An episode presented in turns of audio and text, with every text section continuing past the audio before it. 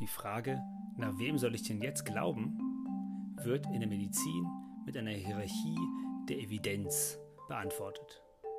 Evidenz steht für die Beweisführung und Hierarchie in dem Sinne steht für die Stichhaltigkeit dieser Beweisführung.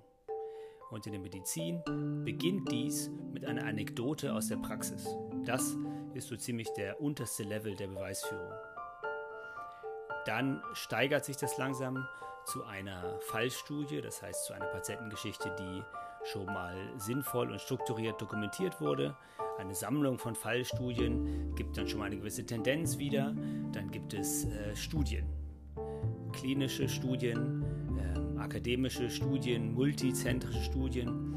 Und bisher ist der Höhepunkt dieser Entwicklung ist die am besten multizentrische, doppelblind angelegte, placebo-kontrollierte Studie oder auf Englisch der Randomized Double Blind Control Trial.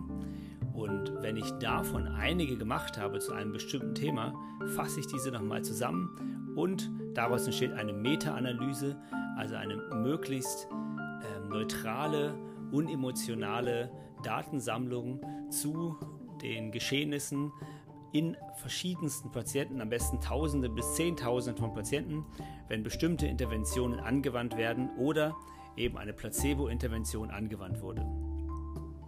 Das heißt, Meta-Analysen stehen an der Spitze dieser Nahrungskette.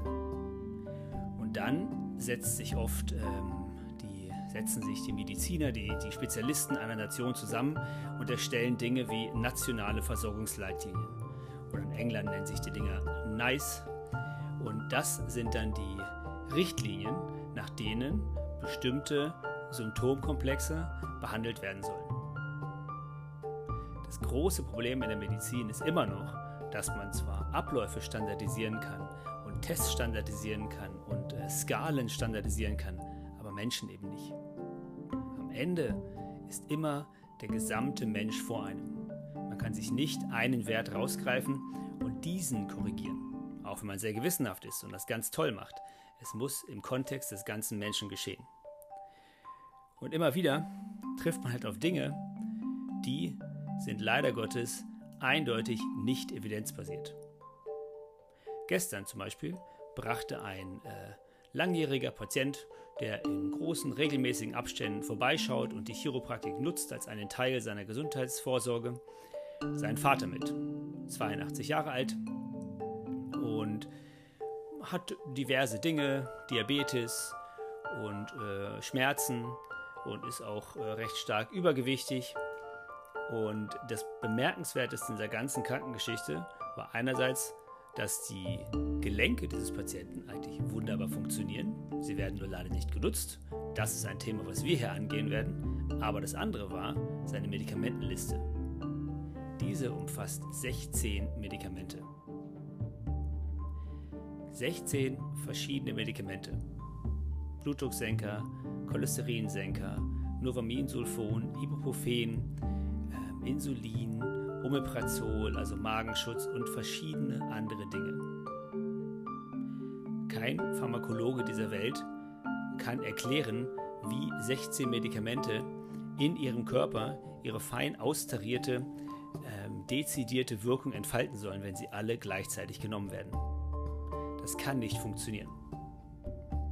In der Pharmakologie ist es so, dass circa, ohne dass ich jetzt der große Pharmakologe bin, aber drei Mittel gleichzeitig, die bekanntermaßen gleichzeitig gegeben werden, dafür lässt sich teilweise noch eine realistische Abschätzung abgeben, wie diese Mittel in einem Patienten wohl so wirken.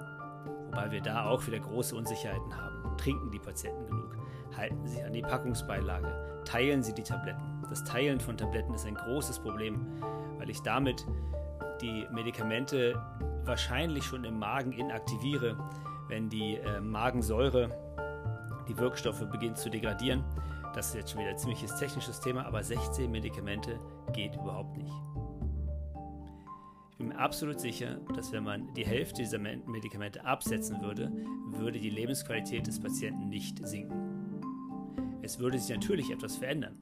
Es würden sich relative Risiken verändern relative Risiken, einen Schlaganfall zu bekommen, einen Herzinfarkt zu bekommen und so weiter. Aber all diese Mittel haben eben auch leider Nebenwirkungen, die diesen Patienten zu schaffen machen. Und auch diese kann niemand auseinanderklamüsern, wenn so viele Dinge gleichzeitig genommen werden. Also, an diesen Medikamentenplänen muss gearbeitet werden. Es muss darauf gedrungen werden, dass wir wieder mal Absetzversuche machen und bestimmte Medikamente runterfahren ihrer Dosierung. Die Wirkung natürlich genau beobachten. Am besten in einer Klinik, aber das passiert leider sehr selten. Diese Dinge sind nicht evidenzbasiert. Jede Medikamentenliste, die 5, 6, 8 Medikamente, über, sage ich mal, 6 Medikamente enthält, ist stark anzuzweifeln, dass diese Medikamente auch wirklich die Wirkung, die sie eigentlich haben sollten, in diesem Patienten, in diesem Individuum entfalten können. Also, das ist eine der Hausaufgaben, die ich dem Sohn dieses Patienten gegeben habe. Bitte mit dem Hausarzt sprechen, der diese Liste mit dem Patienten ausarbeitet und schauen, wie man sie modifizieren kann, um damit auch die Lebensqualität des Patienten wieder hochzufahren. Evidenzbasierte Medizin hat drei Säulen. Und auch hier in unserer Praxis bei Chiropraktik Leipzig wenden wir die evidenzbasierte, ich sag's mal, Medizin, Schrägstrich Chiropraktik an. Die erste Säule sind die Forschung. Welche Studien gibt es, die zeigen, dass die Maßnahmen, die wir bei den Patienten planen, auch sinnvoll sind für diesen Patienten und für die Art des Problems? Die zweite Säule ist die Erfahrung des Anwenders dritte Säule ist die Präferenzen des Patienten. Alle drei Säulen sind gleichwertig. Je nachdem wird eine oder die andere Säule manchmal überbewertet, weil es gibt überraschend wenig Evidenz für bestimmte Themen.